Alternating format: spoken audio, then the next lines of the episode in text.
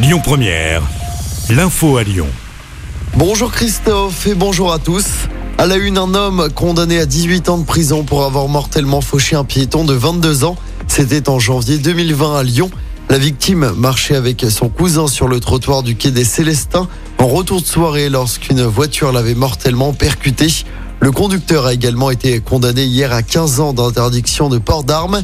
Lors de la soirée en boîte de nuit, le chauffeur avait eu une altercation avec la victime et son cousin avant le drame. L'avocat général avait requis 20 ans de réclusion criminelle pour meurtre et tentative de meurtre. Dans l'actualité également, les magistrats appelés à manifester partout en France aujourd'hui. Même chose pour les avocats et les greffiers.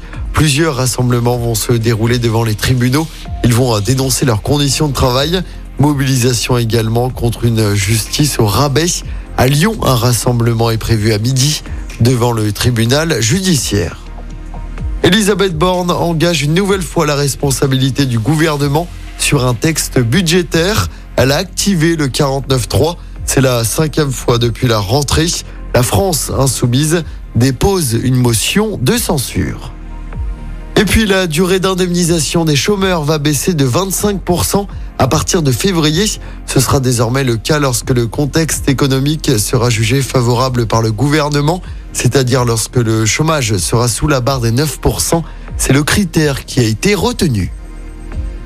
En football, c'est le jour J pour l'équipe de France. Ça y est, les Bleus débutent leur mondial ce soir face à l'Australie. Coup d'envoi du match à 20h. Pour ce match, Olivier Giroud devrait être titulaire en pointe. Didier Deschamps, le sélectionneur, devrait aligner une défense centrale inédite avec Konaté et Upamecano. Avant ce match, trois autres rencontres sont prévues aujourd'hui.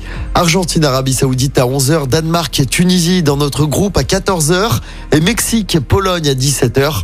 Je rappelle hein, les résultats d'hier, large victoire 6-2 de l'Angleterre face à l'Iran. Victoire 2-0 des Pays-Bas contre le Sénégal. Hier soir, les États-Unis et le Pays de Galles ont fait match nul, un partout. C'est le premier match nul dans cette Coupe du Monde.